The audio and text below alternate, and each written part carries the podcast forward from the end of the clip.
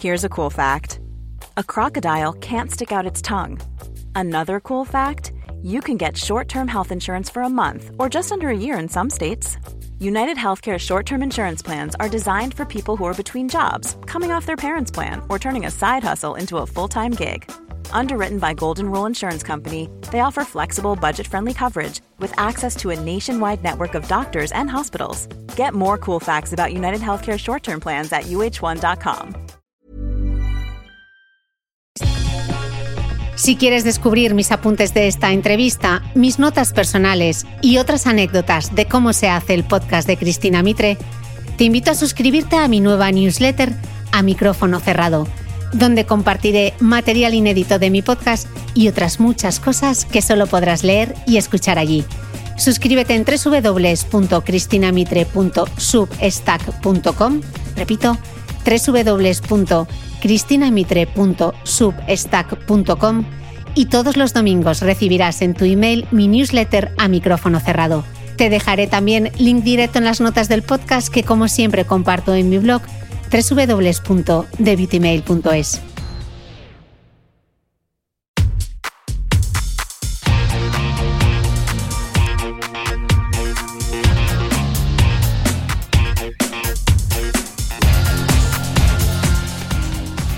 Hola, soy Cristina Mitre, periodista y autora del blog de Beauty Mail. Bienvenido a este nuevo episodio de mi podcast, un espacio semanal en el que entrevisto a grandes expertos de la salud y el bienestar para que aprendamos juntos a vivir mejor.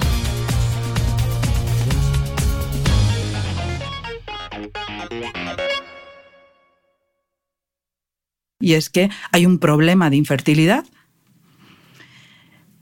porque fallan muchas cosas en el proceso y es que no tenemos educación. Porque no tenemos educación sobre el proceso que te hace quedarte embarazada. Porque toda tu vida, toda tu educación es para que no te quedes embarazada. O sea, yo me enteré a los 35 años porque de toda la vida te habían dicho que siempre que cuando llueva chispea y que siempre te podías em, quedar embarazada en cualquier parte del ciclo. No, mira. O sea, esto es complicadísimo y hay gente que es muy fértil y es verdad que cuando tienes 18 años puede que sea muy fértil, pero hay muchísima gente que es infértil cada vez estamos extendiendo más la edad de, ser madres y padres, la infertilidad masculina es altísima, que tampoco se habla, entonces, y encima se cuenta que existe ciencia que va a solucionar el que tú seas madre o padre. Y eso no es así. Esto es de lo que no se habla. Entonces, yo no creo que ser madre sea un derecho que yo tengo, creo que es un privilegio, pero sí que creo que la sociedad y en especial las mujeres, porque soy mujer y en especial las mujeres, creo que necesitan más información y más medidas para saber en qué consiste los problemas de fertilidad y los problemas de infertilidad que hay, cuál es su reserva eh, ovárica, eh, cosas que son sencillas y que podrían ser una herramienta para entenderlo. Pero no creo que sea un derecho. Mm. Dice la periodista y escritora Amaya Escunce que su último ensayo, La idea de ti, no es un libro de maternidad ni de infertilidad. Este es un libro sobre todo lo que creemos o esperamos de nosotros y de nuestra vida, y de cómo revienta por los aires. Porque uno planea y luego la vida y tu reserva ovárica disponen. Amaya, además de una gran escritora, es una gran amiga que me ha acompañado en este proyecto cuando también era solo una idea una de las muchas que le lanzo desde hace años, como si estuviésemos en una partida de squash creativa. Desde 2018 ha sido una invitada habitual en este podcast. Hemos hablado de libros, de perfumes, de venidor y de todas esas historias que nos contamos a nosotros mismos para poder vivir, que decía nuestra admirada John Didion.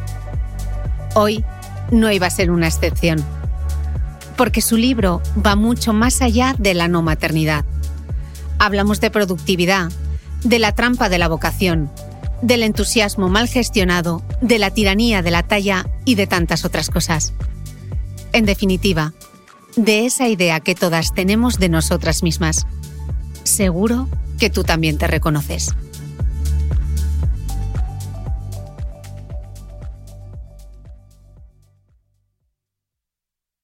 Amayos con C, bienvenida al podcast. Siempre es un gusto estar aquí charlando contigo, bueno, eh, aquí o donde sea.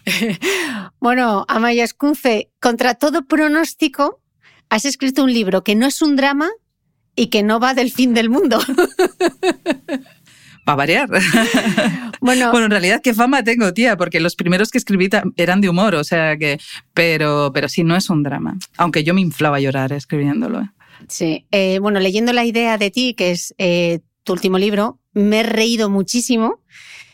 también ha habido alguna parte en la que me he emocionado y aunque mi periplo vital, sobre todo en lo que concierne a navegar por la infertilidad, que es uno de los grandes temas del libro, no tiene nada que ver con tu experiencia, tengo que decirte que sí que he sentido cierto alivio, no me he sentido mal, sino que me he sentido aliviada incluso. Y a veces te confieso, Amaya, que he sentido un poco de pena porque yo que viví todo el proceso tan de cerca contigo, nunca eh, me hubiese podido imaginar que te dolía tanto, que tuvieses tanto dolor, ¿no?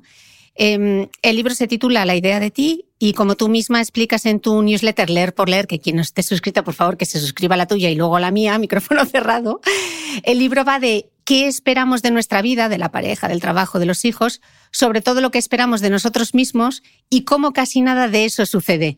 También va sobre el miedo al dolor, a ser vulnerable, sobre el control y la ansiedad y, por supuesto, sobre la infertilidad.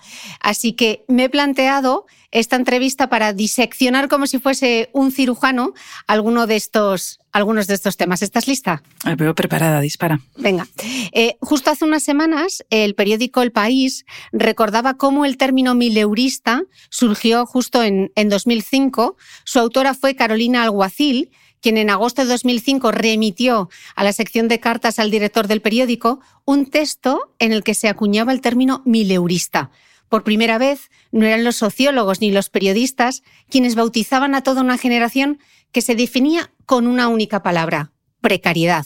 Y justo tú escribes en la idea de ti como si en España en 2005, con 26 años, pudiera ser de otra manera, becas mal pagadas, trabajos de freelance que se cobraban a 90 días, contratos precarios, temporales, el ladrillo inflado locamente. Amaya, ¿qué diferencias ves entre nuestra generación que la compartimos y la de los jóvenes de ahora?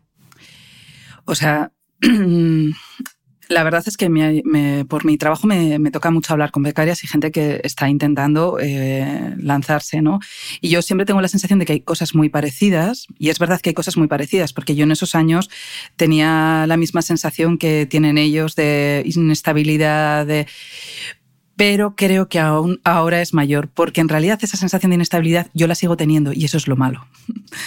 La sensación que tenemos todos en nuestros trabajos es eh, esa sensación de eh, mucho trabajo, de eh, plantillas que están reducidas, de temporalidad en muchos casos. Igual no yo en el puesto que estoy, porque yo es verdad que he tenido suerte, pero sí me parece bastante generalizado y eso hace que tú mismo tengas miedo, y mucho más en el periodismo, por ejemplo, en el que hay tanta crisis y, em, en cualquier momento pues puede haber eres, despidos, toda esta sensación, pues eso, de, mucha inestabilidad y de que tienes que estar invirtiendo constantemente tiempo en formarte, en hacer tu propia marca, en, bueno, todas estas historias. Entonces, esa parte me parece igual. La que me parece increíble es que los sueldos no han cambiado.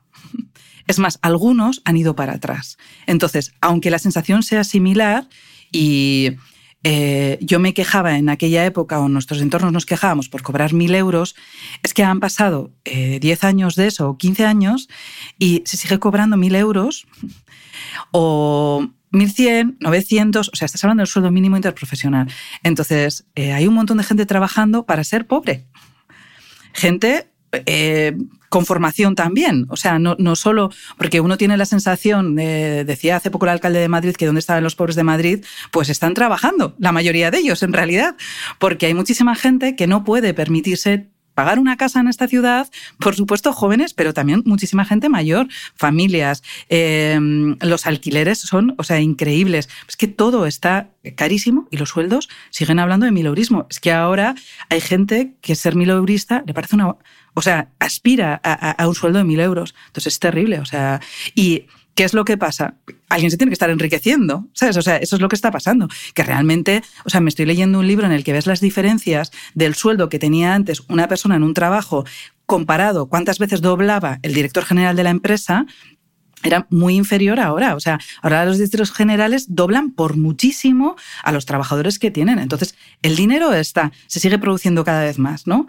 Pero no, no llega. O sea, la gente está en situaciones trabajando sus ocho horas al día, por no decir más, porque no deberíamos decir más, y encima están en situaciones de mucha irregularidad, por no hablar de sectores como el sanitario, que encima tiene la temporalidad. Yo tengo amigos que llevan trabajando toda la vida, que, son, que, están formados, que son médicos, que, y, siguen con contratos temporales. O sea, eso es increíble, vamos. ¿Recuerdas aquella época, y la describes así en el libro, vinimos, y creo que mucha gente se va a sentir muy identificada, vinimos a Madrid sobre todo por la promesa de trabajos creativos, carreras profesionales o estudios que eran imposibles en casa. Construimos nuestras propias familias de amigos. Nos acompañábamos al médico, nos vigilábamos la espalda, teníamos poco dinero, poco espacio, pero andábamos bien servidos de ganas y tiempo. Todo era nuevo, todo era excitante y todo también era un mito que, como tú dices, tiene las mismas letras que Timo, ¿no? Escrito al revés. Pues es que sí, o sea, yo vine a Madrid encantada. O sea, yo venía de una ciudad pequeña como Pamplona, vine además a estudiar, yo estudié periodismo, pero luego estudié teoría de la literatura en Madrid, que no había en Pamplona, eh, los trabajos en Madrid eran prometedores y encima la ciudad era como, tenías miles de planes, restaurantes, miles de sitios, ¿no? Pero, pero claro, todo eso para muchísima gente luego no se concreta y en realidad eh, no haces, eso es parte casi de turismo de la ciudad. ¿Tú cuántas veces haces ese tipo de cosas al año? En tu día a día no están. Y en cambio tu día a día en Madrid es mucho más complicado ahora. Entonces hay muchísima gente, y eso que yo me he quedado, porque yo hablo desde el punto de vista que profesionalmente he tenido una carrera, me ha ido bien y, he podido mantener este, eh, este estilo de vida, pero hay muchísima gente que vino conmigo que se acabó marchando porque los sueldos no daban para, para poder vivir en Madrid con cierta eh, dignidad y no tener que eh, coger una hora y media de tren para ir a un trabajo a la otra punta, e, e, este, este tipo de cosas, ¿no? Entonces, sí que creo que mm, no, es, no, no tengo nada contra Madrid, o sea, porque la ciudad es una ciudad increíble, es una ciudad muy incómoda y muy cara para vivir.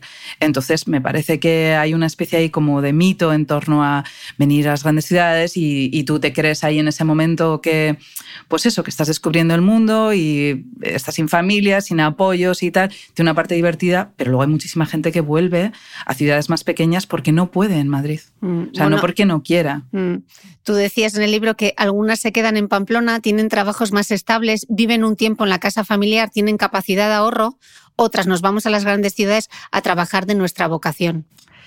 Sí, en realidad muchas de las, o sea, el problema de la vocación porque es un problema la vocación en realidad, ¿no? Es que este libro, te lo, tienes que leer, se llama No puedo más, que mm, cómo se convirtió los millennials en la generación quemada, de Angelen Petersen, que es de Capitán Swing. Eh, habla un poco también de esto, el problema de la vocación, porque realmente nos han hecho creer que si trabajas en lo que te gusta no vas a tener que trabajar el resto de tu vida. Y no es verdad. Vas a tener, eh, vas a trabajar mucho más. no vas a ser capaz de separar tu vida privada de, de, tu ocio, ni de tu trabajo, ni va a estar todo mezclado y encima vas a estar súper angustiado. Entonces, lo de la vocación, a mí me parece que mm, nos lo han vendido un poco como, como, la panacea y en realidad hay un montón de trabajos que eh, pueden hacerte muy feliz teniendo un tiempo determinado en el que haces una labor que está bien hecha y te sirve lo que te da ese trabajo, que es estabilidad y dinero para vivir tu vida. ¿no? Eso es una cosa que yo con 19 años no la veía para nada ¿no? y cada vez la veo más claro. No sé qué le diría a mi hija cuando sea mayor, porque eh, también es importante hacer las cosas que te gustan y estudiar lo que te gusta. Pero realmente, bajo esa premisa de cómo te gusta, también se produce el hecho de que como te gusta está peor pagado porque hay más gente que le gusta, entonces como hay más gente demandando esos trabajos, se pagan peor, como se pagan peor también las condiciones son peores, hay más inestabilidad. Entonces todo es una pescadilla que se muerde la cola, que acaba convirtiendo el trabajo en una cosa que no debería ser, porque el trabajo para mí, cada vez soy más consciente, tiene que ser trabajo. O sea, no, no, no, la mezcla esta con, con el ocio hace sino que tú no seas capaz de disfrutar ni siquiera de tu ocio. a mí me pasa con la newsletter que decías. Eh, eh, eh, es culpa mía. O sea, yo empecé la newsletter para escribir lo que quería escribir fuera de mi trabajo. Yo tengo un trabajo, me dedico a escribir, me dedico a corregir muchas cosas, entonces dije, esta es mi parcela. Yo ya estoy utilizando la newsletter para otra cosa, pero no soy capaz de no hacerlo, ya no es socio. Ya estoy pensando, cuando leo un libro, estoy pensando si lo voy a meter o no en la newsletter, si es material de newsletter o no es material de newsletter, si va a gustar o no va a gustar. No estoy pensando en mí, en mi ocio, en leer en una playa lo que me apetezca leer. Estoy utilizando mi ocio para crear esa carrera, esa marca o esa imagen de mí misma que tiene que ver con mi profesión. Entonces, al final llega un momento que esa vocación lo invade todo y no te permite ni siquiera a mí leer, que es mi gran hobby, ¿sabes? Leer cosas que me gusten. Entonces, todo se vuelve utilitario. Entonces, no sé, cuidado con la vocación. Cuidado con la vocación, con la ilusión y con la pasión. Son una trampa. o como dices tú con el entusiasmo, ¿no? Que a ti el entusiasmo para mí entusiasmo. Apuntaba la propia Carolina Alguacil en un artículo reciente publicado en El País que hay algo que sí nos une a las nuevas generaciones y que nos separa justamente de la de nuestros padres. Y es esa manera oscura de mirar al futuro, ¿no? Nosotros, por, dice ella, que nosotros por mucho que pensemos en positivo y aunque nada esté escrito, sabemos que las cosas no van a ir a mejor. Está el medio ambiente, el calentamiento global, la economía que forzosamente menguará y ese sálvase quien pueda. Amaya, nos va a salir un drama y no queríamos. Pues sí, la verdad, no lo sé. Eh, yo mira, con todo lo que soy y que soy una preparadora del fin del mundo, que ya lo hemos hablado, que yo tengo mi mochila y he escrito un libro para niños sobre el fin del mundo. O sea, yo soy una optimista. O sea, ya sé que suena súper raro, pero soy una optimista. O sea, yo creo que el mundo siempre está un poco mejor. Es verdad que el cambio climático es urgente, pero era igual de urgente hace cinco años y hace cinco años no hablábamos tanto. Entonces me parece que estamos intentando hacer cosas, ¿no? Y con muchas otras cosas. Pasan cosas terribles, pero creo que poco a poco sí que es verdad que tenemos más conciencia. Eh, la mujer, hay muchísimo que hacer, pero vamos dando pasos, ¿no? Entonces, en ese en eso necesito al menos tener fe de que las cosas van a ir mejor, ¿no? Pero sí que es verdad que en cuanto a nuestra... Eso es como en términos como mm, grandes, ¿no? Sobre el mundo. Pero si tú piensas sobre tu propia vida, eh, yo, eh, algún libro que alguna vez hemos hablado, como el de Bill Pearson, ¿no? el de Aventuras y Desventuras del Chico Centella, que en realidad nuestros padres no lo vivieron tanto, porque en España había una dictadura y había una situación de posguerra completamente distinta, pero se empezó a vivir un poco al final, al principio de los 80, una cosa así más alejada de esta situación de como de bonanza, de que las cosas iban adelante, de que todo era posible, de que todo era, eh, de que no había tantos problemas, ¿no? En el caso de Bill Pearson es mucho antes, en los años 50, pero eso habla incluso de la radioactividad que era buena para ver cómo te medían el pie, cosas así, ¿no? Entonces había como esa especie de concepción naif del mundo. Nosotros eso lo hemos perdido, ¿no? También de, las, de la jubilación y de las pensiones, ¿no? Antes teníamos la sensación de que todos íbamos mejorando, la clase media tenía la sensación de que íbamos para adelante y ahora de repente hay una sensación de que no, de que te puedes caer en cualquier momento de la clase media que tienes que estar constantemente trabajando para mantener esa posición de, cierta comodidad a la hora de vivir y que tienes que trabajar mucho para mantenerla. Y que luego encima, cuando llegue la pensión, vas a perder un poco de calidad de vida. Porque esto es lo que tenemos todos en la cabeza cada generación aún la tiene más la sensación, porque eh, la que están justo antes de nosotros para jubilarse piensan que van a tener un poco menos de pensión, pero tú y yo pensamos que nos tenemos que buscar prácticamente las habichuelas o que vamos a tener un porcentaje tan pequeño que no nos va a servir. Pero es que yo hablo con los becarios y piensan que no van a tener nada, ¿no? Entonces todo eso te crea aún más inseguridad y más necesidad de, producción, ¿sabes? Porque porque tienes eso, pues eso, una sensación como de, inestabilidad y de, que te tienes que seguir ganando el futuro y, y es muy, muy complicado. En este libro, que es, como lo tengo todo el rato en la cabeza y me estás preguntando estas cosas, em, habla, por ejemplo, de, que eso produce que estemos constantemente con una sensación de, o sea, que antes este riesgo que vivían algunas personas de perder capacidad adquisitiva se dividía mucho más entre todos, ¿no? Porque había planes de pensiones no, planes de pensiones, sino eh, la jubilación para todos. Entonces, eso hacía que si tú tenías una mala situación y no podías compensar, pues bueno, tenías una manera de mantenerte. Pero como cada vez eso se va reduciendo, el riesgo se asume individualmente en vez de socialmente, como, como se asumía hace 30 mm, años. Entonces, eso hace pues, que si es tu riesgo individual, es tu responsabilidad individual y es tu angustia y tu ansiedad y tu tu preocupación por trabajar cada vez más. Mm, es ese lidiar con esa incertidumbre, ¿no? El no saber. Em, en septiembre de 2022, más de 4,4 millones de estadounidenses dejaron voluntariamente sus trabajos en lo que se conoce ya como la gran dimisión. Y leía justo estos días que en España es la gran paradoja, porque cuenta con numerosos puestos sin cubrir, a pesar de tener 3 millones de desempleados registrados, lo que supone una de las tasas de paro más elevadas de la Unión Europea, es un 13,65%.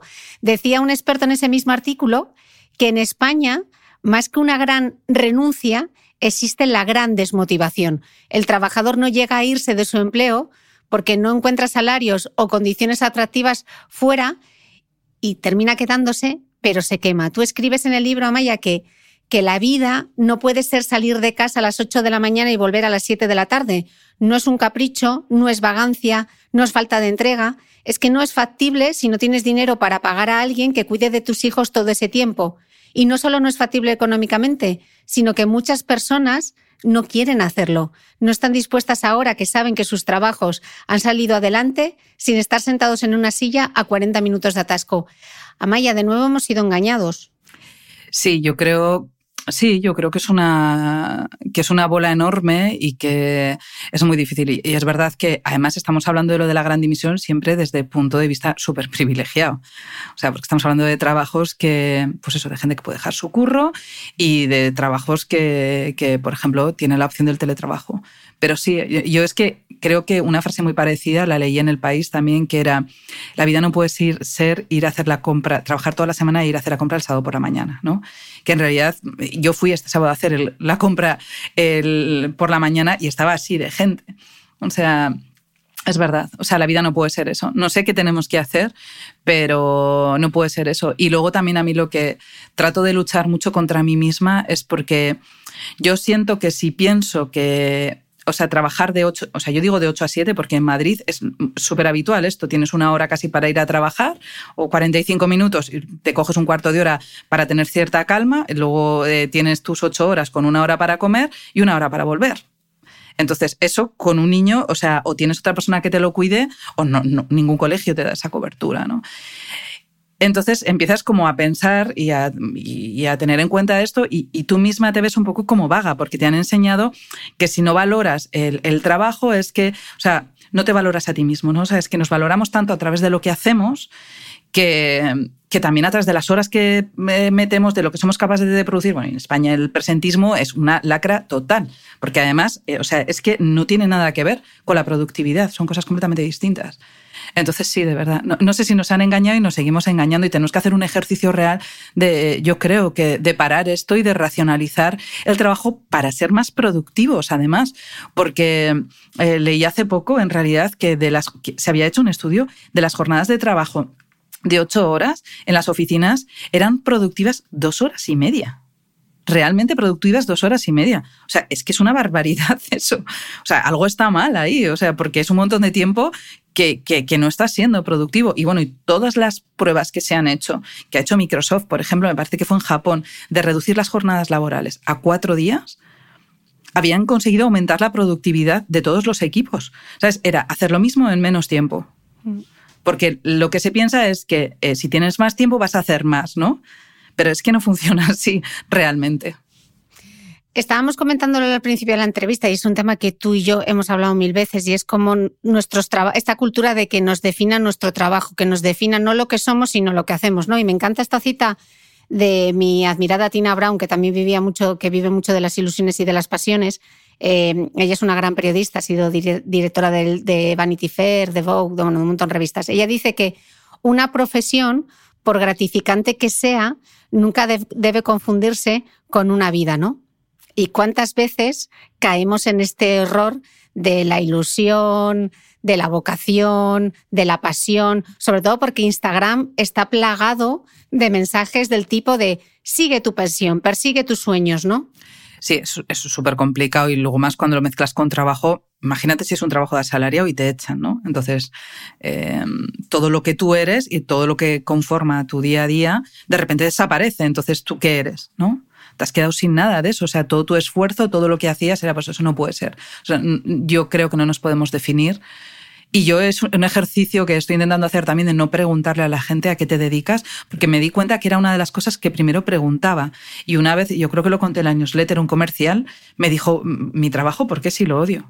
O sea, es como diciendo, es una cosa que hago y, que me da dinero, que, tampoco estoy diciendo que la gente odie su trabajo. O sea, yo qué sé, yo tengo muchas amigas, por ejemplo, que trabajan en el sistema sanitario, que les gusta mucho su trabajo, por ejemplo, mi hermana, ¿no? Em, pero no, no te puede definir solo eso, porque tu vida puede cambiar al día siguiente por lo que sea y tú dejas de hacer ese trabajo y tú sigues siendo la misma persona.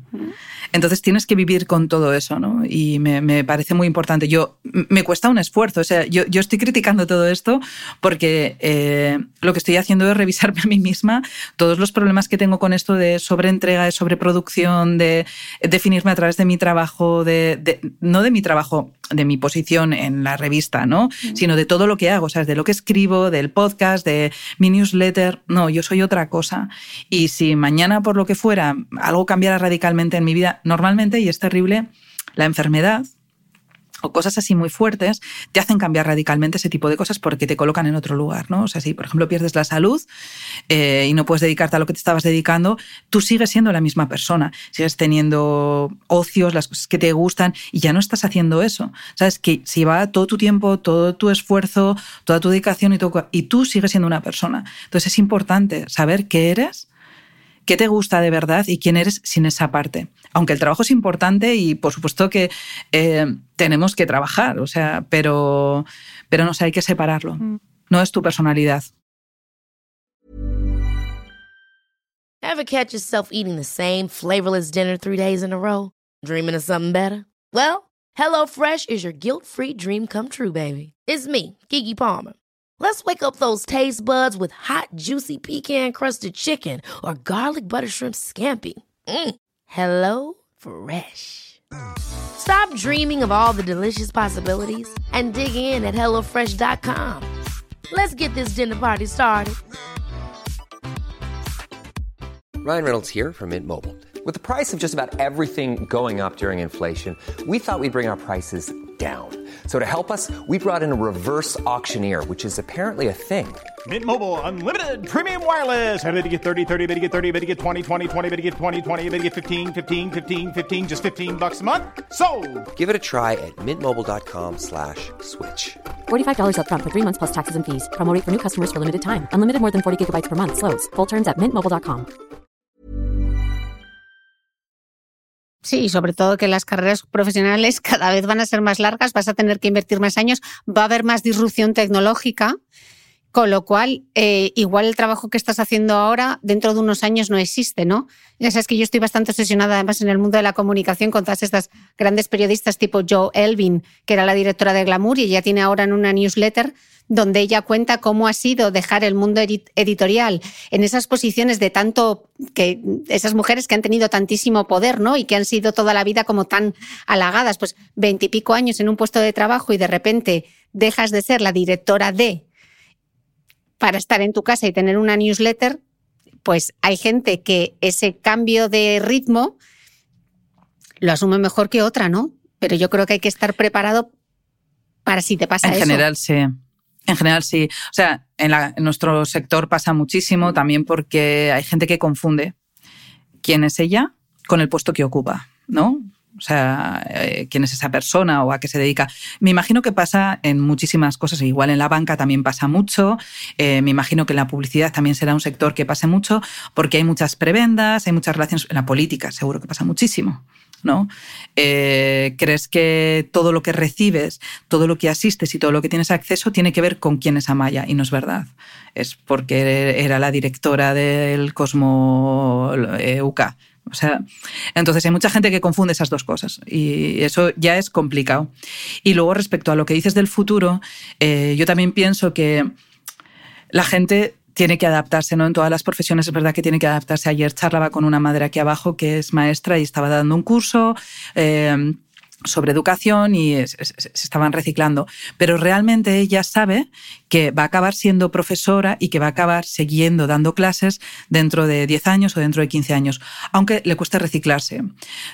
Tú y yo y a algún tipo de profesiones, o en el caso que dices de la exdirectora de Cosmo, es que no sabes en qué va a consistir el tablero del juego. Y eso es una incertidumbre aún mayor, porque nosotros en lo que estamos viviendo es una crisis del medio total, ¿no? de lo que eran las revistas de papel. Internet se va... Eh, eh, reinventando a cada paso y las fuentes de ingresos también. Entonces, eso te hace tener una sensación de que Incluso no hay cosas que, eh, no sé, yo creo que también era en este libro que había una mujer que decía, eh, ya no hago las cosas por dinero, es que tengo tanto miedo que dentro de unos años no sea capaz de ganarme la vida haciendo, o que no tenga el talento, o que no me haya sabido reciclar, o que no haya sabido entender cómo es el futuro de, por ejemplo, escribir en Internet, que necesito hacer todo eso como una inversión en mí misma. ¿Sabes? No, tanto por el, por el dinero o, lo que consigo para ahora. Es una sensación de, que te tienes que estar formando todo el rato. Que me dan ganas de echarme a llorar. A ver, yo no lo sé. Creo que que estemos hablando de esto es importante. Mm. Va a suponer que de alguna manera eh, nos estemos liberando ya de ello o construyendo hacia otro lado. Que si siguiéramos siendo el hámster en la rueda, como hay mucha gente que veo que sigue siendo el hámster en la rueda, eh, con la misma ansiedad y el mismo agobio por, estas cosas, ¿no? Eh, por el trabajo, por la sobreproducción y a la vez por la pensión y por mantener a mi hija y todas estas cosas, ¿no? Que, pues, pues no sé, estaríamos peor nos estamos dando cuenta y espero que, eso nos sirva para algo. Mm, y al menos verbalizarlo, ¿no? Yo creo que al verbalizarlo reflexionas sobre ello. A mí esa pregunta que me hacen siempre de ¿dónde te ves dentro de 10 años? Y yo qué sé, si no me veo, no sé ni dónde voy a estar la semana que viene, como para estar pensando dónde me veo de dentro de 10 años, ¿no? O ¿cuándo vas a volver a España? Pues no sé, hoy estoy aquí, no tengo que estar. Creo que estamos constantemente desde el presente construyendo el futuro, revisando el pasado y eso crea una ansiedad absolutamente brutal, que a veces te la creas tú y a veces te la crea tu propio entorno o, estar metida en Instagram viendo lo que hace el resto, ¿no? En esto de la productividad, Amaya, los psicólogos hablan ya del síndrome de la vida ocupada, ¿no? Me lo explicaba mi querida amiga Patri psicóloga, que me decía que muchas personas asocian hacer muchas cosas, hacerlas rápido, sobrecargar la agenda con eficacia, con productividad, incluso con éxito profesional. Tú lo apuntas en el libro, dices así, el, el estar siempre ocupados, el no tener tiempo para la vida personal, la sobrecarga, ya no equivale a tener éxito. Incluso esa sensación de que trabajar mucho significa ser mejor persona, más capaz, con más voluntad, también hemos descubierto que no es verdad. Seguimos educados en todo eso, en la realización a través del trabajo, en que incluso nuestro ocio debe ser productivo, pero cada vez son más las personas que han cambiado las tablas de medir su propia vida. De nuevo el timo. A ver, ¿sabes lo que pasa? Que yo soy capaz de ver esto, pero no de no hacerlo. O sea, pero luego sí que me entra cierta paz cuando hablo con... Esto sí que las generaciones que vienen después estoy yo notando un cambio. O sea, me parece que eh, no tienen tanto esta sensación, que no están constantemente demostrando todo lo que están trabajando, que porque nosotros tenemos como esa especie como de educación en tienes no solo que trabajar, sino que demostrar que trabajas, ¿no? Que se vea que trabajas, ¿no? entonces, eh, me parece que no hay tanto, me da la sensación de que valoran otras cosas y a la hora de pensar qué tipo de trabajo quieren y a la hora de pensar en su futuro tienen otro punto que, que por lo menos yo no tenía. No sé si... Y, en parte cosas de las este planteamiento viene de, verles, ¿no? ¿Sabes? De, por ejemplo, esto, una reunión en un evento con muchísimas mujeres y me di cuenta de eso, ¿sabes? Que lo comenté también en la newsletter. Las mujeres que eran más mayores, eh, de mi edad, incluso un poco más mayores, todos hablaron de, tenían buenos trabajos, pero las jóvenes también eran un ambiente todos muy parecido y hablaban pues de del trabajo, del éxito, de la superación, de la carrera, de tal. En cambio, las jóvenes hablaron de cosas súper distintas. En la misma mesa, ¿sabes? Eran conversaciones sobre un hablo, sobre eh, congelación de óvulos, sobre que estaba yendo a terapia, sobre que quería cambiar de vida, la otra. O sea, eran conversaciones más emocionales y me pareció que ninguna se estaba definiendo a través de su trabajo. Entonces, creo que aquí estamos avanzando. Igual el problema que tenemos nosotros es que somos la horquilla. Entonces, eh, estamos ahí todavía, pues que, no conseguimos soltar esa parte y esa especie de, de, definición a través de lo que hacemos. O sea, yo no soporto sentirme vaga. O sea, es una cosa que no me gusta nada de mí. O sea, es como que toda la vida pero es que eh, descansar o leer tumbada o aprovechar mi tiempo libre para no hacer nada no es ser vaga. No sé, tiene que ver otra cosa, pero es complicado. Voy a aprovechar, voy a aprovechar, ya que estoy, voy a aprovechar. Eso es muy de nosotras. Eh, mira, en su ensayo La sociedad del cansancio, el filósofo surcoreano, que le pido disculpas al filósofo surcoreano porque no soy capaz de pronunciar su nombre, Byung Chun Han, defiende que la humanidad vive acelerada, obsesionada por producir, angustiada con la idea de no estar haciendo todo lo que pueda según él, nos hemos convertido en una comunidad trabajadora autoexplotada, porque encima lo hacemos nosotros mismos, azuzada por la ansiedad de producir, quemada y agotada en la busca del éxito. Amaya, ¿tú crees que yo podré curarme de mi entusiasmo? Eh, no. Pero no, no, porque tú no vas a perder eso nunca, ese entusiasmo. Pero es verdad que creo que igual aprendes a, a, ponerte algunos límites para aprovechar el entusiasmo para otras cosas. Creo que en realidad o sea, ya te he visto hacerlo alguna vez. O sea, yo te he visto muy en el límite eh, profesional, que ya lo has contado, por eso me atrevo a decirlo aquí, ¿no? Que estabas muy saturada con muchísimo estrés y aprendiste a, poner ese límite. Entonces me imagino que, poco a poco uno lo, lo irás poniendo en el libro eh, no hablando de esto, sino hablando de los aprendizajes que hacemos en la vida, eh, yo cuando falleció mi padre creí que había aprendido unas cosas, lo comento en el libro, ¿no? Y luego se pasa el tiempo y te das cuenta de que no, que no las has aprendido. O sea, las aprendiste, pero que necesitas volver a aprenderlas. Entonces tienes que volver a apuntalar esa idea. Entonces espero que llegue un momento que, que las dos aprendamos eso y que el patrón ese que se repite, porque la vida, si no lo aprendes una vez, te lo vuelve a enseñar, eh, se deje de, de repetir. Pero tú utilizarás ese entusiasmo para otra cosa, que no te crea ansiedad. Vamos a ver. Oye. Que sí, Cris. Dices, eh, dábamos por sentado que no tenemos tiempo para nada, que la vida es eso, y resulta que no. Existe otra vida en la que no necesitas organizarte para hacer cualquier mínimo recado. Amaya, ¿tú crees que la pandemia nos ha trastocado los valores y nuestras prioridades? Sí, a mucha gente sí. Hay gente que no, ¿eh? Mm. O sea, hay gente que sigue pensando que vivimos en, antes de la pandemia y no, para muchísima gente eso ha cambiado. Ha cambiado tanto que em, si yo me pusiera a buscar ahora un trabajo y yo elegiría en función de, eh, por ejemplo, si tiene teletrabajo o no. O sea, yo en este momento sería muy complicado que eligiese un trabajo que fuese completamente presencial. O sea, no, no estaría dispuesta a aceptarlo. Entonces, eh, a la vez, para muchas personas, eso hace que las empresas se tengan que modificar. O sea, no, no solo es una cuestión de de que las empresas cambien. Es que como las personas que buscan el trabajo y van a esos trabajos, si quieren tener gente buena trabajando y gente formada, porque el que más pueda elegir el que más formado esté va a elegir más estas cosas. O sea, había gente dentro, por ejemplo, de la tecnología, que siempre son los currículums más formados y que son más altamente demandados. O sea, esto de que me pongas un puff en el trabajo de que me estás, y me des de desayunar, de que me estás hablando. O sea, me tienes que dar unas condiciones de vida porque he entendido que puedo trabajar de otra manera. Pero no solo es el teletrabajo. Porque es, otra manera de trabajar que tiene que ver con la productividad y que tiene que ver también con las prioridades, mm. porque mm, nos hemos visto en una situación de miedo y de incertidumbre que sabes que todo puede cambiar.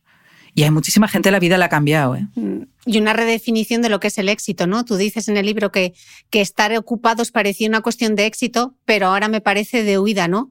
Veo a gente muy ocupada en teams, en viajes, en reuniones, en eventos, tareas, veo sus cestas. La vida que yo quiero no es esa. Sí, porque tenías la sensación como de que, pues eso, son los auditores, ¿no? Que es como el tope de gama de, en mi caso, de angustia vital, porque yo todos los auditores que he conocido así en, pues es que son unas jornadas maratonianas, no sé cuántas horas, luego encima o sea, es todo mucho demostrar también que, estás trabajando, ¿no? Eh, a mí eso no me parece éxito, o sea, no lo quiero para mí para nada, o sea, me da igual el dinero que ganen. Y me parece que eso se produce cada vez más. Mm, también, claro, todo esto estamos hablando desde el privilegio de saber que, que tienes unas necesidades cubiertas y estás hablando de unos sueldos que te permiten vivir. Bien, no te digo de lujos, porque además yo no soy una persona de lujos ni necesito grandes cosas, pero estás ahí. Estamos hablando siempre del privilegio. Luego por debajo, pues es que hay muchísima gente que estamos hablando de otra cosa y yo de esa situación no puedo hablar porque no me encuentro en una situación, pero sí creo que el, concepto de éxito ha cambiado muchísimo y eh, admiras ahora y ves perfiles de la gente que admira que no tiene nada que ver con, el, con esa persona ocupada que cena sola en un hotel. Mm. Uno de esos ejes centrales del libro es la infertilidad y de esto tú y yo ya hemos hablado más veces, pero sí que es cierto que leyéndote hay quizá varios puntos que no habíamos tocado hasta ahora y que me han tenido rumiando pensamientos desde entonces y he hecho como varios apartados, ¿vale? De, frases eh, relacionadas con la fertilidad. Y una de ellas es confundir un deseo con, con, un derecho. Y hay una frase que recoges, eh, corrígeme si lo estoy diciendo bien, Catixa, Catixa es, ¿no? Catixa Aguirre, en el libro Madres No, eh, que la tengo subrayada en fluorescente, ama, y ella dice, el lenguaje neoliberal es emocional, inspirador, empoderante y pútrido. Convierte los deseos en derechos y los derechos en deseos. Túmbate aquí, abre las piernas, concéntrate en tus sueños. Si lo deseas con suficiente fuerza, se hará realidad. Tú defiendes, por el contrario, que ser madre es un privilegio y una experiencia egoísta. Sí, porque también hay mucho mito también de. Porque la maternidad, me imagino que yo creo que viene, vendrá del machismo, todo esto, como, como de una mujer que tiene no sé cuántos mil hijos y qué generosa es y que entregada a la vida de los demás y todo esto. O sea, por supuesto que tiene un acto de generosidad tener que entregarse a sus hijos, pero yo no he tenido hijos para que el mundo sea un sitio mejor. O sea, yo he tenido hijos por un acto egoísta de querer vivir yo la experiencia de la maternidad. O sea, no es mi entrega al mundo. O sea, porque además no, sabes qué va a pasar con ese hijo ni cómo va a ser ese hijo. Entonces tú lo haces porque tú quieres vivir la experiencia. ¿no? Entonces, ese, ese, punto de la generosidad, es verdad que una vez que tienes el hijo, no es que seas generoso, es que le quieres y, te entregas. bueno, que también hay gente que no, porque también dentro de la maternidad hay gente que, que, vive la maternidad de una manera muy distinta, ¿sabes? Hay gente que tiene un hijo y se arrepiente de tenerlo, que es una cosa de la que tampoco se habla, ¿no? Pero o sea, que lo de la maternidad es una decisión egoísta, egoísta en torno, eh, o sea, en, el sentido de que yo quiero tenerlo, no, no, no. Y la sociedad no me, no me debe eh, ese hijo. O sea, no, yo no, no es como, no puedo tenerlos, ayudadme. O sea, no, es como si tuviese una enfermedad de la que me tienen que curar. Me refiero, o sea, yo creo en la sanidad universal gratuita para todos. Entonces yo creo que tenemos que ayudar. Si tú te pones enferma, tenemos que repartir los recursos para conseguir que si tú no los tienes, tenemos que ayudarte. Es una cuestión de justicia. Que tengas hijos o no, no me parece que esté dentro de eso. Es verdad que a eso se suma otra cosa, y es que hay un problema de infertilidad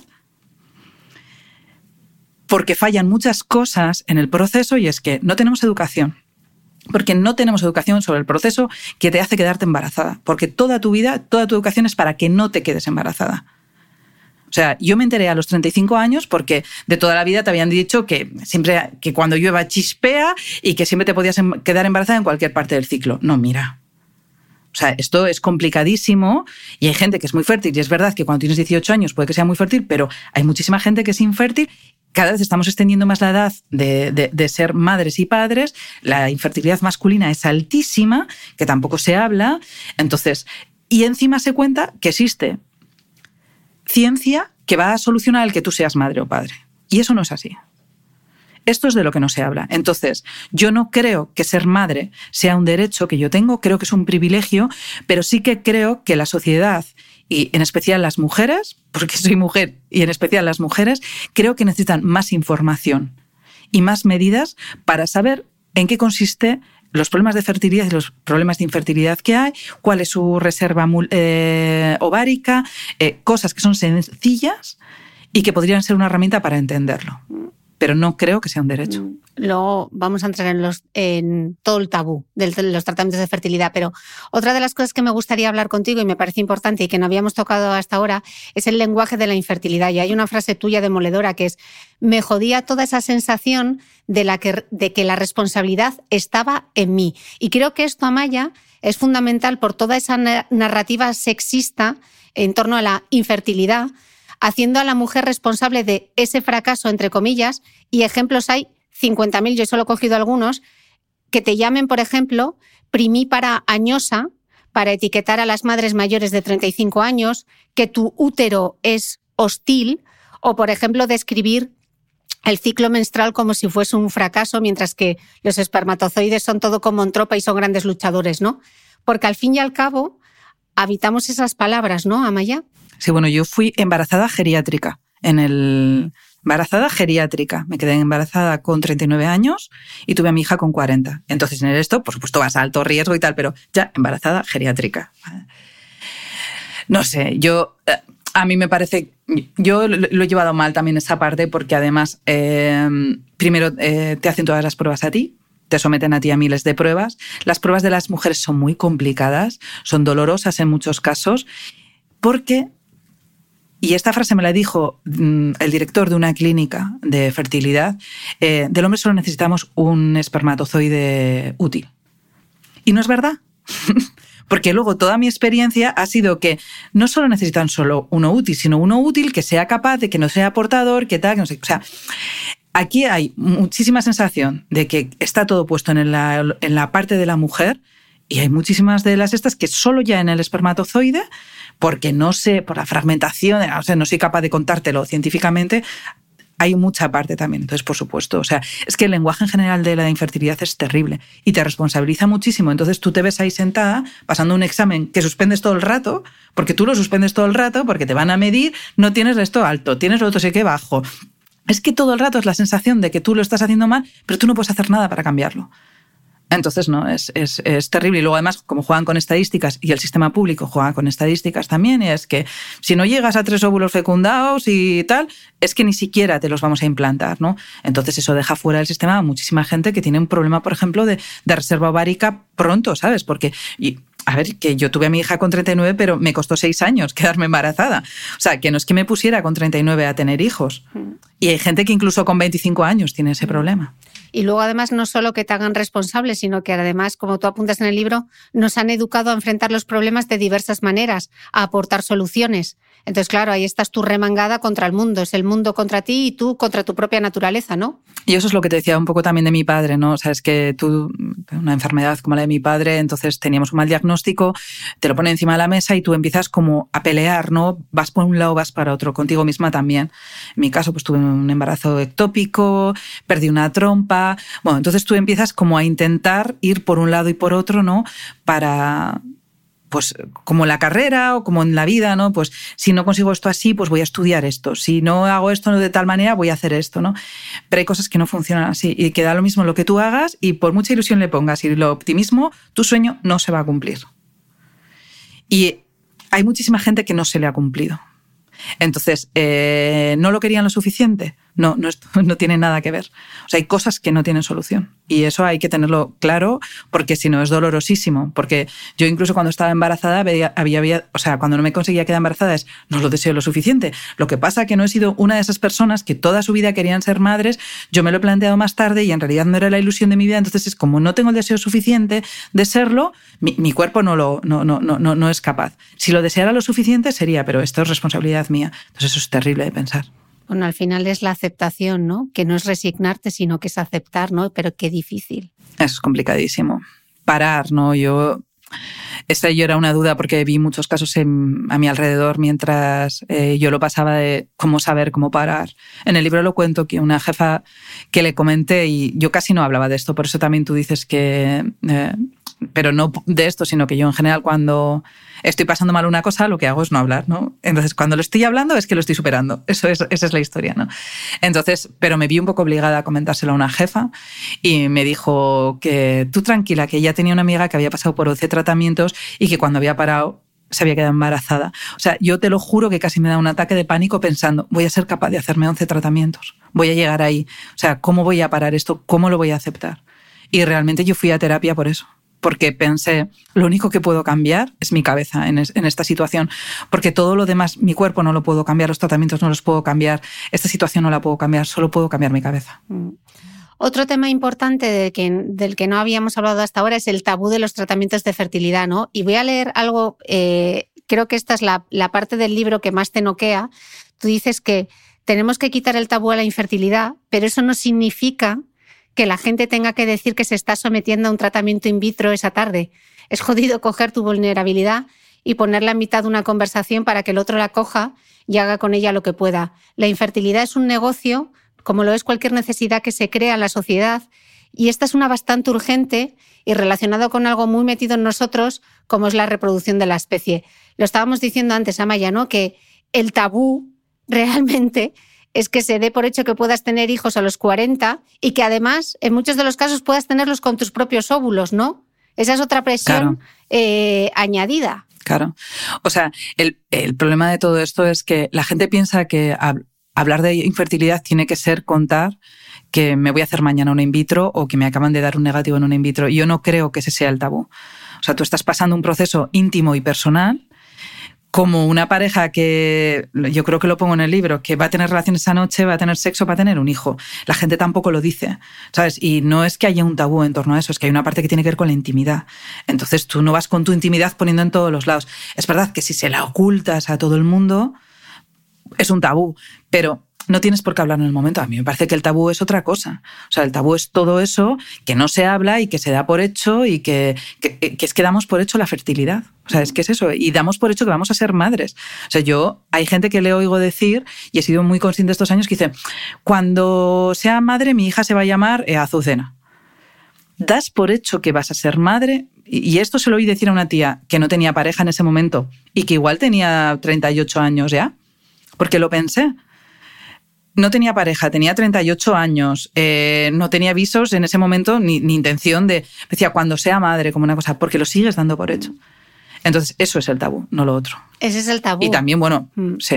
Y el gran mito, que lo dices tú en el libro, es siempre está de fondo la sensación de que depende de nuestra elección. Y esa yo creo que es la gran mentira y lo que no nos han contado. Sí, sí, completamente. O sea, eh, es que lo das por hecho. O sea, yo lo, digo muchas veces en el libro, cuando era pequeña, eh, podía pensar muchas cosas de mi futuro. Yo nunca he querido ser madre. O sea, este, este deseo de pequeña de yo seré madre o como mis amigas seré madre, familia numerosa, que es que se lo he oído decir miles de veces. Yo no he tenido eso en la cabeza, pero siempre he pensado que lo iba a ser. O sea, es que no me cabía otra opción en la cabeza. O sea, que si quería, lo sería. O sea, eso es lo que tenía en mi cabeza. Y yo lo he visto eh, en mis amigas también eso. Y, lo sigo viendo. O sea, hay una parte que, que, no se nos mete en la cabeza. O sea, que, que a partir de los 35 la fertilidad cae en picado en muchísimas mujeres. En la mayoría, es verdad que hay excepciones y siempre las ha habido, pero son las excepciones. O sea, la mayoría es que caen picado y a partir de los 40 es complicadísimo. Y a partir no sé de qué cifra era, con tus propios óvulos, porque es un milagro de la naturaleza. Pero esa es la parte de la que hemos oído hablar. O sea, es tu tía que se quedó embarazada con 44 del último. Esa es la parte que hemos dado por hecho. No la contraria de todas las mujeres que tuvieron pérdidas, eh, problemas en los embarazos, niños con problemas y de todas las que no se quedaron embarazadas. Es que a veces es como para echarse a llorar, ¿eh? porque te pasas media vida con miedo a quedarte embarazada. O sea, yo por lo menos así lo viví en mi adolescencia. Era como que no me toque, que no me toque a ver si me voy a quedar embarazada. Y luego te quieres quedar embarazada y es un puñetero milagro. Sí. Hombre, hay gente que es fácil, ¿no? Pero hay muchísima gente que no. Pero para la gran mayoría. No, en realidad. O sea, y luego me sorprendo también, porque yo también pienso, como está metida en este rollo, luego oigo gente que me dice, no, si me costó dos años quedarme embarazada y tenía 25 y lo pasé mal y tal, no sé qué, pero no porque tuviese un problema de fertilidad, sino porque le costó dos años quedarse embarazada no teniendo ningún problema de fertilidad. O sea, que también me refiero que acabó teniendo luego tres hijos esa persona. O sea, no sé, nos falta muchísima información. Y sí, o sea, nos falta educación sexual, ah, pero a porrillo. O sea, yo cuento una anécdota en, en el libro. Buenísimo.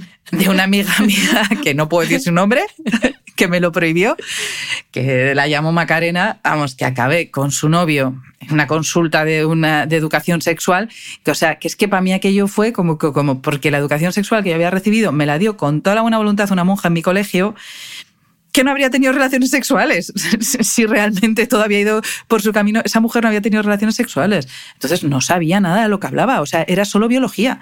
Era lo que era un pene, lo que era una vulva y, poco más.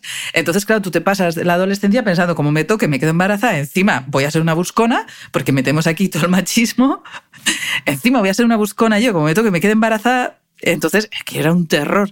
Y luego de repente te ves con 34 años diciendo, pero si, ¿cómo era esto?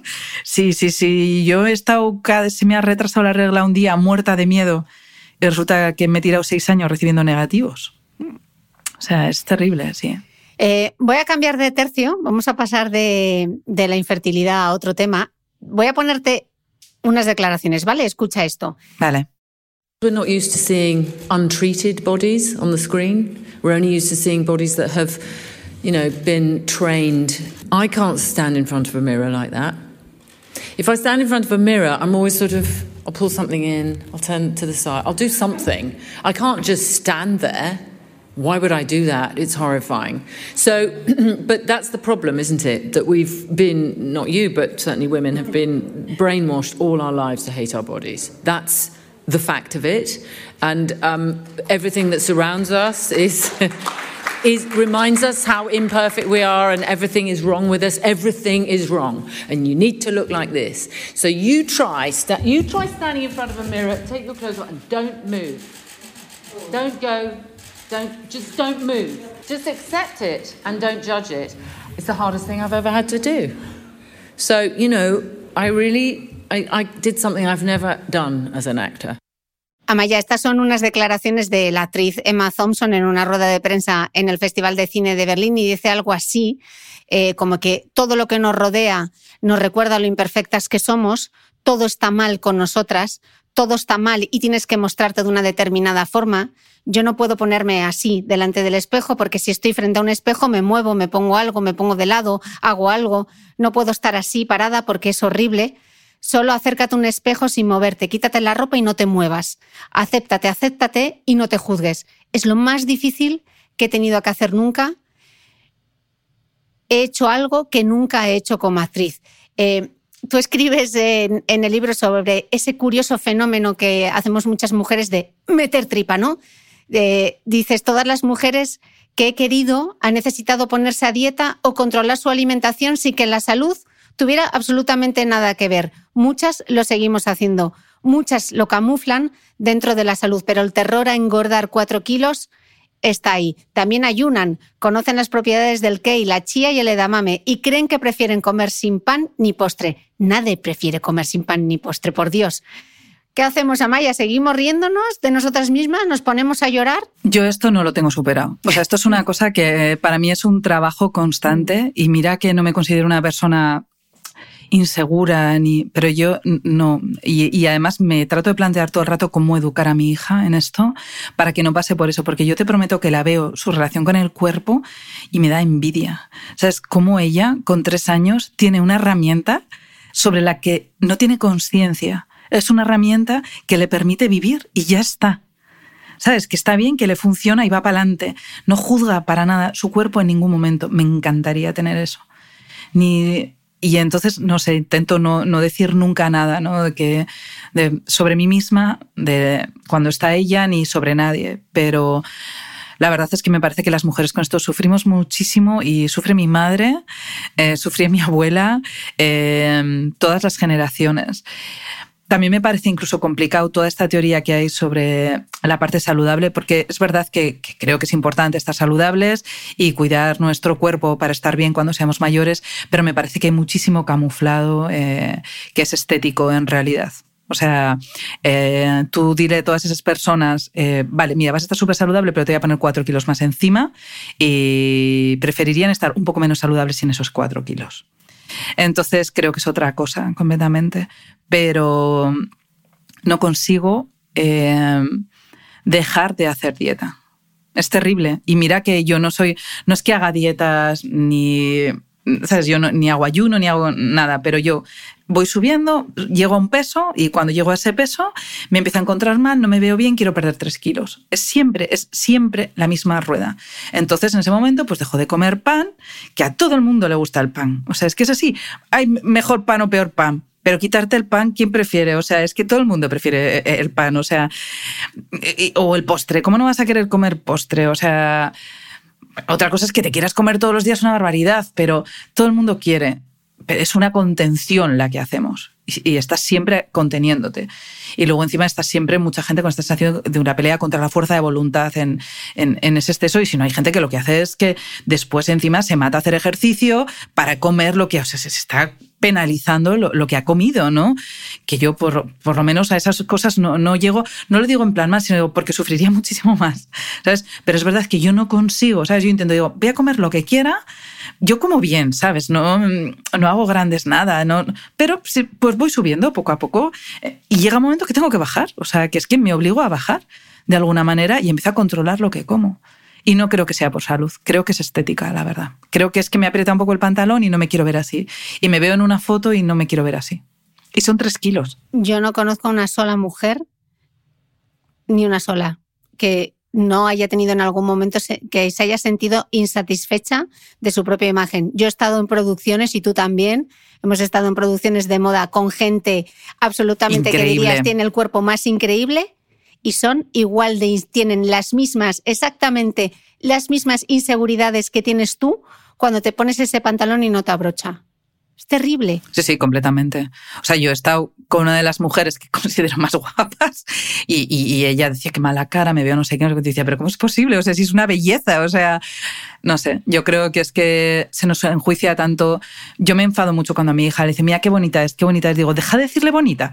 O sea, no le podéis decir solo bonita. O sea, tienes que decir más cosas, porque es que si no, ya desde pequeña estás todo el rato recibiendo como una especie de valoración de tu físico. No sé lo que es, porque la verdad es que no soy una experta en esto, pero tenemos que cambiar eso porque nos hace sufrir muchísimo a todas y la verdad es que yo a los hombres no les veo tanto. Es verdad que a muchos gustaría perder peso, pero no creo que sea ni tan extendido ni se sientan tan mal, porque no les veo meter tanta barriga como meto yo, tío. O sea, que yo estoy en este momento y estoy metiendo barriga, porque es que es así, o sea, es que ya tengo el, deje de intentar meter barriga. Igual como con, con, con las ilusiones y con las pasiones, el simple hecho de reconocerlo ya nos lleva por otro camino, ¿no? o, me estoy ilusionando? Espero que sí, o sea, es un paso. Yo eh, el otro día teníamos esta discusión en la redacción entre varias y había varias edades, ¿no? Y había gente como un poco de formación educacional de los 90, ¿no? De los skate moss, delgadas. Esto no lo ven para nada, ¿no? Quieren seguir estando delgadas Ah, porque una de las que nos lo decía, y me lo permitirá decir, es Elvira, que siempre está a dieta y siempre decía que no, que ella quería estar delgada, ¿no? Que estaba un poco formada en, esta parte. Y, otra, que era muy joven, decía que no, ¿no? Que ella no lo sentía, que tal. Y dije, tío, igual estamos avanzando realmente. Y yo comenté que, en esta época que estoy otra vez, que me, veo que me tengo que poner otra vez en bañador y no me apetece y me veo que tal y no sé qué, y estoy otra vez que me estoy quitando el pan con lo que me gusta el pan, eh, estaba un día así y de repente vi un anuncio de en Instagram de bañadores y bikinis y una chica que estaba gorda. O sea, ni siquiera estaba gorda. Pues no sé, tendría un sobrepeso, pues que no sé decirte, de, de igual 10 kilos, ¿sabes? Y me sentó bien verlo. O sea, no en plan sino decir, o sea, es que estoy tan cansada de ver solo imágenes de gente delgada y tal, que fue como, ostras, ¿no? Está bien, la vida es así, ¿sabes? Somos así. Entonces, deja de, ponerte esta presión y me siento bien. Entonces, pienso que de alguna manera sí se está produciendo un cambio y lo estamos hablando aquí y espero que mi hija, aparte de por lo que voy a tratar yo y su padre y todos de educarla, no, no sufra tanto por su cuerpo y su cuerpo sea más una herramienta que tiene que ser saludable. en eso estoy completamente de acuerdo y tiene que ser fuerte y, y tiene que construir sus músculos y sus huesos para, para, para estar bien y sus pulmones y su cabeza, porque el ejercicio físico también le va a ayudar en la cabeza, pero no que no sea por tres kilos o porque se haya comido un croissant. Mm, mira, yo me quedo con la cosa de que a mis sobrinas, que aunque de aquella no lo entendían, jugaban al voleibol, solamente les decía, muy bien, muy bien, porque estáis metiendo dinero en vuestra hucha ósea. Y fíjate que tienen ahora ya 20 y 17, 18. Y me dicen, sí, tía Chipi, lo de la hucha ósea que nos decías. Y yo, eso, eso, estar fuertes, estar fuertes, huesos fuertes, ¿no? Bueno, no sé, yo espero que, que poco a poco vaya calando, vaya calando el mensaje. Em, otra de las cosas de las que me gustaría hablar contigo es sobre el, poder sanador de contar y escuchar otras historias. Yo sé que este libro te ha costado eh, como un parto. Eh, me lo has contado y lo, lo, cuentas también en el libro, ¿no? Dices al final que leo mi libro y me entra miedo, más que la exposición que algunos días me tiene al borde de romper el contrato, de volver el anticipo, seguir mi vida, dejar de escribir para siempre, más que saber que toda la gente que me quiere valer algunos de los peores momentos de mi vida, más, más que tener que lidiar con las malinterpretaciones o con que se tome por una teoría sobre la maternidad, eh, lo que es mi historia de dolor, más que todo eso, mi mayor miedo es que alguien lo lea como una historia de éxito, ¿no? Y, yo quiero aprovechar aquí a Maya eh, para recordarte algo que decía nuestra admirada John Didion, que ella decía que nos contamos historias a nosotros mismos para poder vivir y quizá esa sea la clave de todo, ¿no?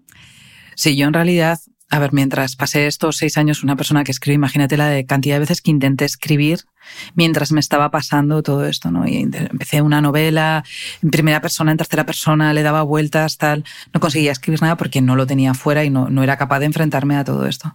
Entonces sí, para mí, o sea, eh, aunque tú dices que te has reído, yo he llorado muchísimo escribiéndola porque me he visto en esos momentos en los que yo me he dado mucha pena, ¿sabes? Escribiendo este libro de lo que he sufrido y a los límites que me he llevado de, de sufrir.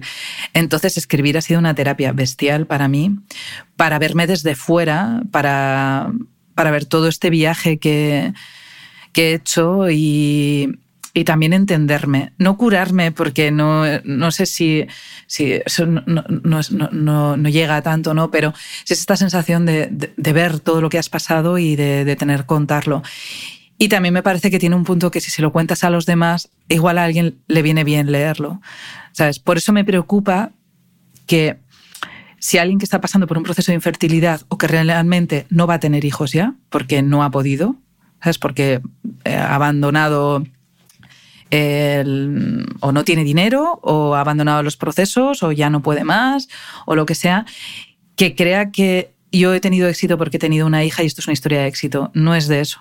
O sea, ese no es el, el final. O sea, el final, eh, o sea, realmente el proceso es entenderte en toda esa vulnerabilidad y todo ese dolor y soltar el control.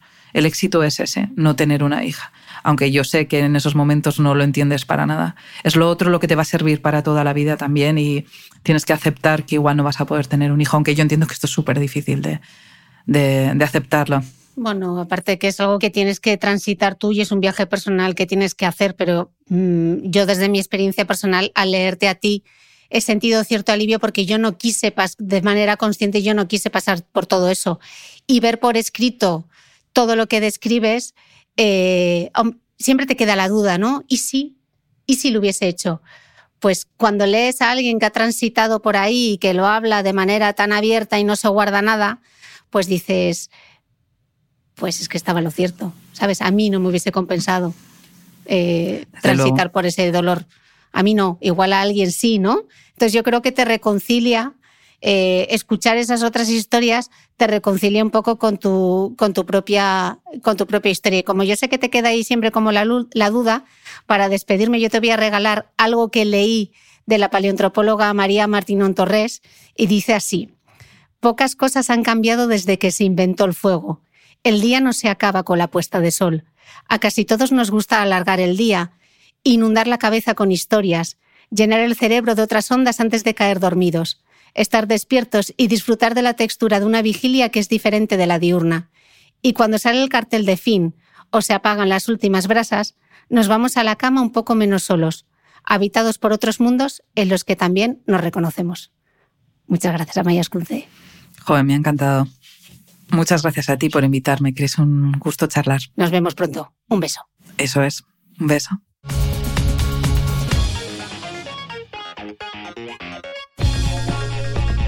No olvides que todas las notas de este capítulo están en mi blog de beautymail.es.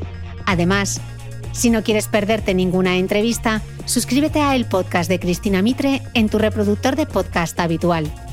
Y un último favor, si me escuchas en Apple Podcast o en Spotify, regálame una reseña, porque así ayudas a que este podcast siga creciendo. Muchas gracias y nos escuchamos de nuevo el próximo domingo.